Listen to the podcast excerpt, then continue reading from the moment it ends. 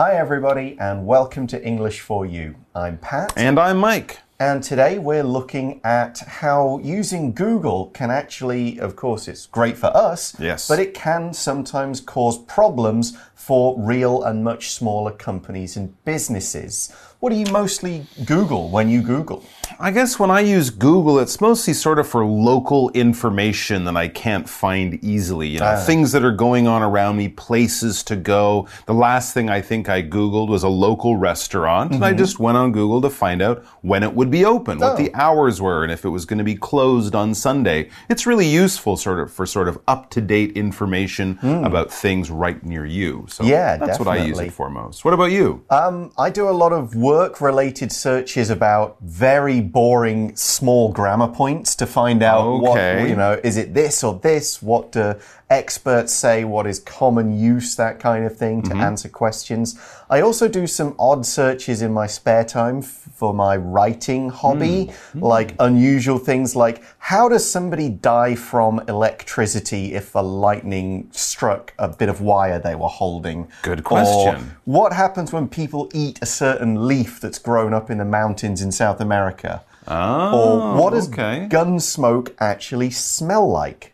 That's true. I don't know. That's a really good question. So you're kind of using it for research. You're using it like your local library. A little, yeah. and I'm kind of using it like my local newspaper, a local bulletin board for you Yeah, know, events and guidebook. activity, a guidebook kind of thing like that. So there you go. It's useful for all sorts of stuff, and that's kind of the problem, isn't it? yeah, the fact that it's so useful, and useful. so many people kind of go there mm-hmm. first to find stuff is affecting other companies that used to provide this sort of information. Right. And we're going to read about that in today's article. Let's check it out. Reading. How Google is killing local news. Local news outlets have been disappearing rapidly across the US. Many media experts believe that Google is to blame. To collect data about Google's effect on local news, some researchers from the US and Singapore conducted an experiment. They did two sets of searches on Google News to discover how results from local news outlets were shown. About 96,000 searches were made. The first set was for local topics such as mayor. The second was for national topics such as president. Upon inspecting the results for local topics, the researchers observed that Google News listed national outlets first almost 74% of the time. This has negative effects. For instance, people searching for early voting in the last US election would have been looking for places to vote in their neighborhoods. National media didn't carry those details. Often, the researchers had to look through two pages of results before they found a local outlet. This means it's unlikely that people will visit these news outlets, which makes it difficult for them to survive. So the article starts by explaining what the problem actually is. It says local news outlets have been disappearing rapidly across the US.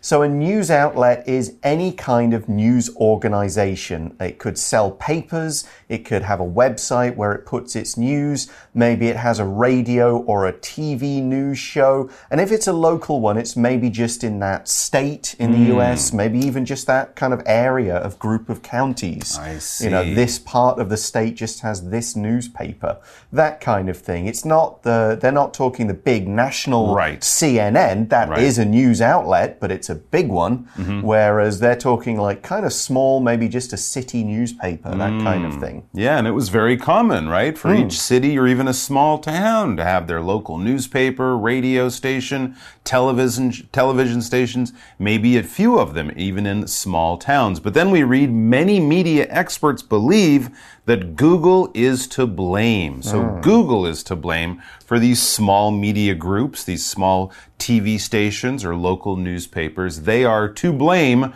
for many of them disappearing or basically going out of business. When we something when we say something is to blame, to be to blame, this phrase is basically pointing at something and saying that's why we have this problem. We're showing the responsibility for something, generally something that's gone badly, mm -hmm. a mistake, an accident, something that didn't work out and you're saying, "Oh, it wasn't me, it was that person or that thing." You could blame a machine for breaking down, you could blame a person for making you late. You can blame bad luck for bad things that go on. But if it's a result of what they did or the actions of that thing, then that thing is to blame. So Google is the one we point at when all the local radio mm. and TV stations are going out of business. It's Google's yeah. fault. But is that accurate? Is mm. that true? Well, people kind of wanted to find out, so they did some work. The article says to collect data about Google's effect on local news, some researchers from the US and Singapore conducted an experiment. Mm. So they wanted to find out about the effects of Google. The effects of something, and this is a noun, so it's spelt with the E, not the verb, spelt with an A. Effect, not affect. The effect is what is caused by an action. It's how something is affected. It's some kind of change, so you do this and this happens, that's the effect. For example, we could say, exercising before work has a positive effect on my mood, so I do it every day. You exercise, and the effect is you feel great. You feel better about yourself, the world, the day you're going to have. And next we have this noun researcher, or as it's sometimes pronounced, researcher. Well, research, without the ER on the end, is basically the information and data that scientists and other people get when they study something really carefully. They learn about it, they do tests, they collect information.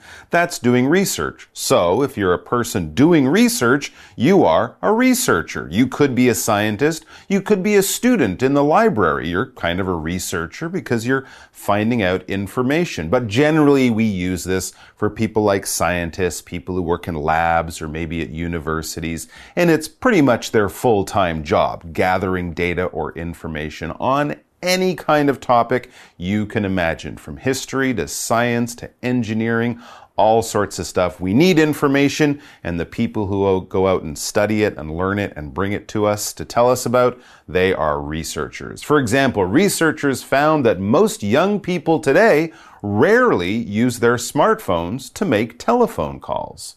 All right. So these researchers, mm -hmm. they're in the US where sure. it's happening, and they're in Singapore, yeah. you know, because Singapore's a small place with a lot of news. Mm -hmm. So I guess maybe it's just a good place to do some research. True. Or maybe uh, a university there just decided, we're going to do research yeah, on this topic. Going to look into this. Yeah. And they conducted an experiment. To conduct something means to organize and carry out a particular activity. It's often something like research, an experiment, some kind of survey.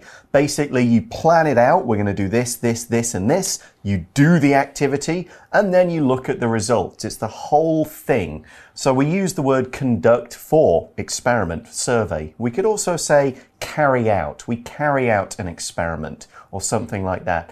You can say do, we did an experiment, but that word's really not as good as using the word conduct. There you go. So, how did they conduct their research to find out on the effect of Google News or Google on uh, local news? It mm. says they did two sets of searches on Google News to discover how results from local news outlets were shown. So basically, just like you and I, they would look up things on Google News, things that the local newspapers or mm. radio stations, TV stations would cover. That's the first step of their research. Now we have this word search. Here we're using search as a noun. Of course, generally we would use it as a verb. To search for something is to look for something, probably quite carefully because it's not an easy thing to find. But when we, you do a search, most of the most of the time these days we're talking about typing a question or information we need into something like Google and looking for results, looking for answers, looking for information.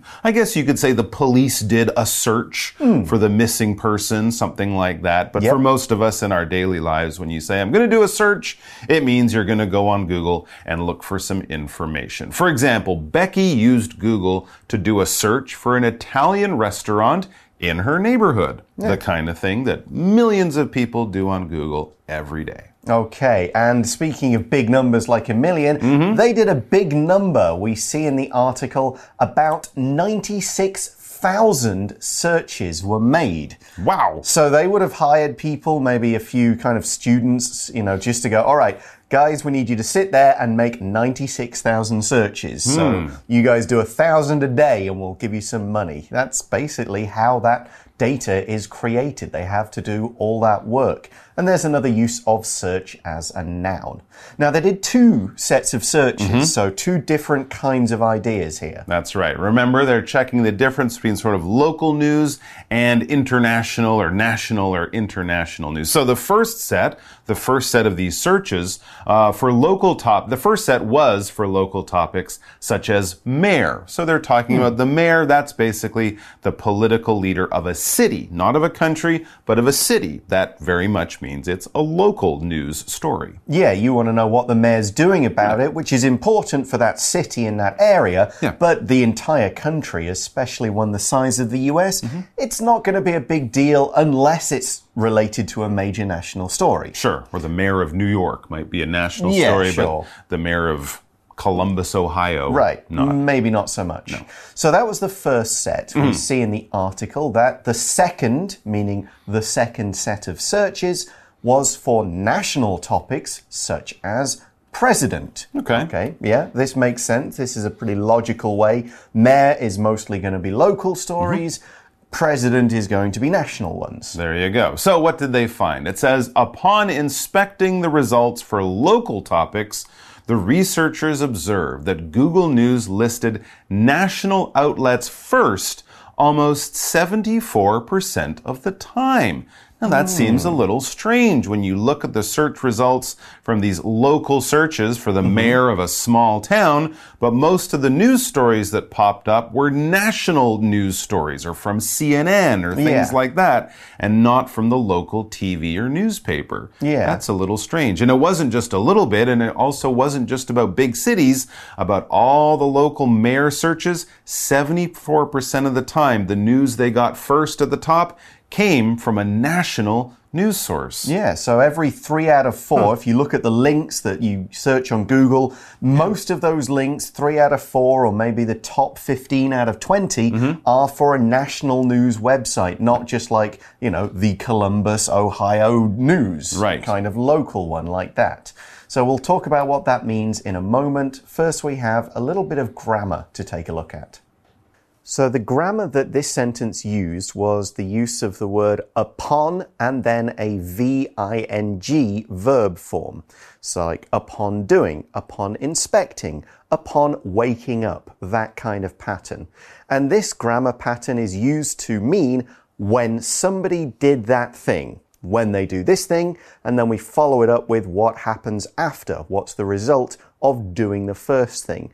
Upon inspecting the data, this is what they found. So it's kind of a sequence kind of pattern. We now see an example sentence for this. Upon opening the door, I saw that my house had been broken into. So first you open the door, and as soon as that happens, you can tell that thieves have been in your house. So right, they did this. They mm -hmm. they looked at the data. Yep. So we say upon inspecting. Mm. That was the thing they did first. They inspected the data. That's right. And when you inspect something, this verb is basically saying you're looking at something, you're checking something quite carefully. You really want to get as much information out of this. You don't want to miss things or go too quickly, so you skip over things. When you inspect something, you're looking at it from all sides. You're taking your time. You're not just giving it a quick look and then moving on with your life. No, you're taking some time to get as much information. So when they're inspecting the data, they're really studying it. They're comparing it to other places. They're trying different searches. They're getting as much information and then learning about that information as much as they can by checking it out very, very carefully, by inspecting it. For example, pilots pilots always walk around their aircraft to inspect it before getting ready to fly. Yeah, they Makes always sense. walk around, make sure everything's, you know, in the right place and all the little hatches are closed. You have to do that carefully, inspect your plane before you fly. And as you inspect things, you also observe things. Right, though, hmm. dur- using our grammar pattern, upon inspecting it, they observed this. To observe means to notice or to see. As you're kind of looking over it with your eyes, you pick up on a detail and you go, aha, I've seen this. I'll remember this detail. It maybe stands out. It's not something I'm going to immediately forget.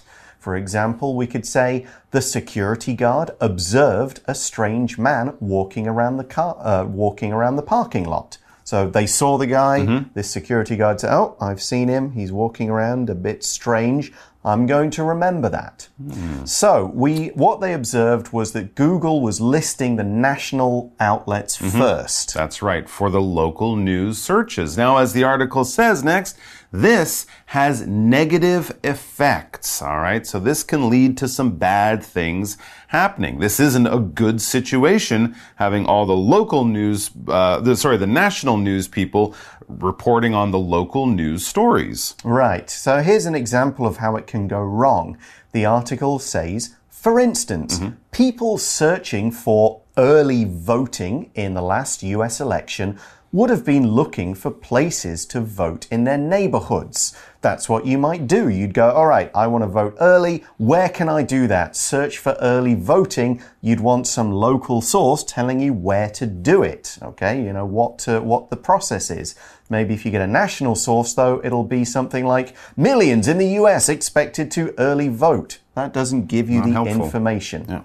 Now, in that sentence, we use the phrase for instance, which means the same as for example. We use it to start a sentence or to, or to start a clause when we want to give an example or show how something works. That's right. And we also had that word election, right? We just came through an election in the US. I'm sure you saw that on the news. An election, this noun is basically when you choose your politicians, when you choose your leaders through voting. So they pick a day in the calendar, people go down, they line up, they get a piece of paper called a ballot, they put a mark next to the person they want to win the election, the person they want, the person they want to become the mayor, the president, the local politician. And that whole process, that day of voting, when everyone goes down and then they count the votes and come up with a winner, that is the election. For example, kings aren't usually chosen through an election. No, presidents and mayors and things, but kings,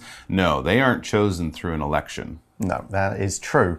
So we see in the article, national media didn't carry those details. A CNN report wouldn't have said, if you live in Columbus, Ohio, mm-hmm. where can you go to do some early voting? It just wouldn't bother with such small details. It's looking at the big picture. Right. So if you want to get international national news, Google is a great place to go. But if you need local information, it's really not doing the job. It says often the researchers had to look through two pages of results before they found a local outlet. That's hmm. kind of crazy. So if you're looking for local voting, CNN, New York Times, the BBC, mm-hmm. some other international newspaper or TV station, two pages of this before you find the local thing that gives you the local information that you're actually looking for. So people had to look through and scroll down these two pages of Google results to find a local news outlet link.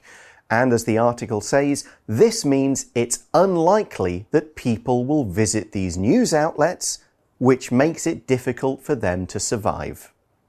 So no one's clicking on those links to the local news outlet. So if no one visits that page, They get no money from advertising, which is important.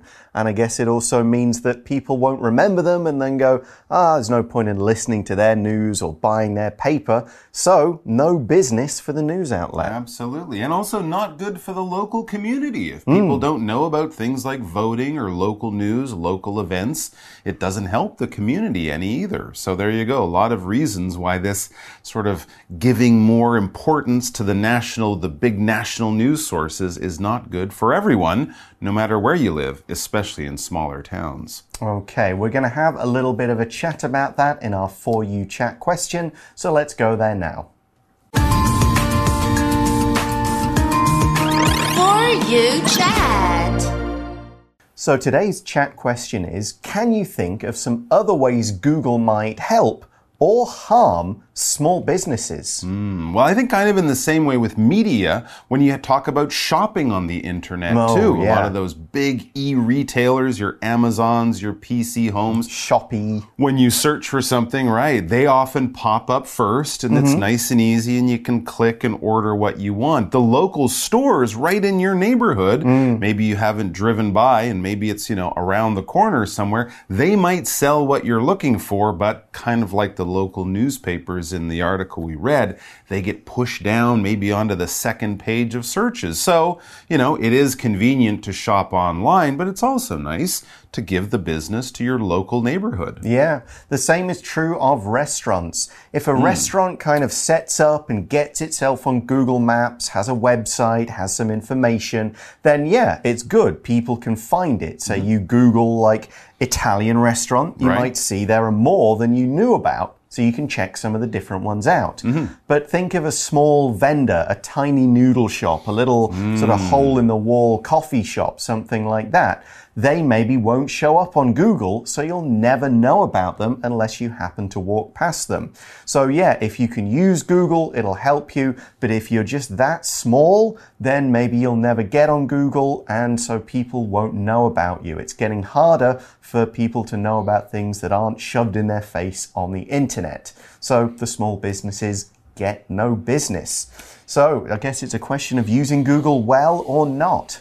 Absolutely. And that And applies to a lot of things. definitely. And doing some of your own research, Hmm. knowing about the local news that's going on, you might have to work a little bit harder than just doing a quick Google search. Exactly. Well, that's all the time we have for today. Thanks for watching. We'll talk to you again soon. For English for You, I'm Pat. I'm Mike. Talk to you again. Bye bye. Bye bye.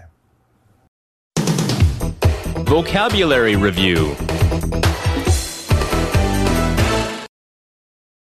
Effect The disease spread around the world and had a big effect on the industries of many countries. Researcher Researchers from the university tried to find out the history of the local castle, but information was hard to get. Search Bonnie wanted to go on vacation, so she did a search on the internet for cheap plane tickets. Inspect When Steve inspected his train ticket more closely, he realized that he was sitting in the wrong seat. Observe The woman looked at the sick bird and observed that its wing was broken. Election The president felt confident before the election, but in the end, she only won by a few votes. 智慧小补帖。 News outlet Conduct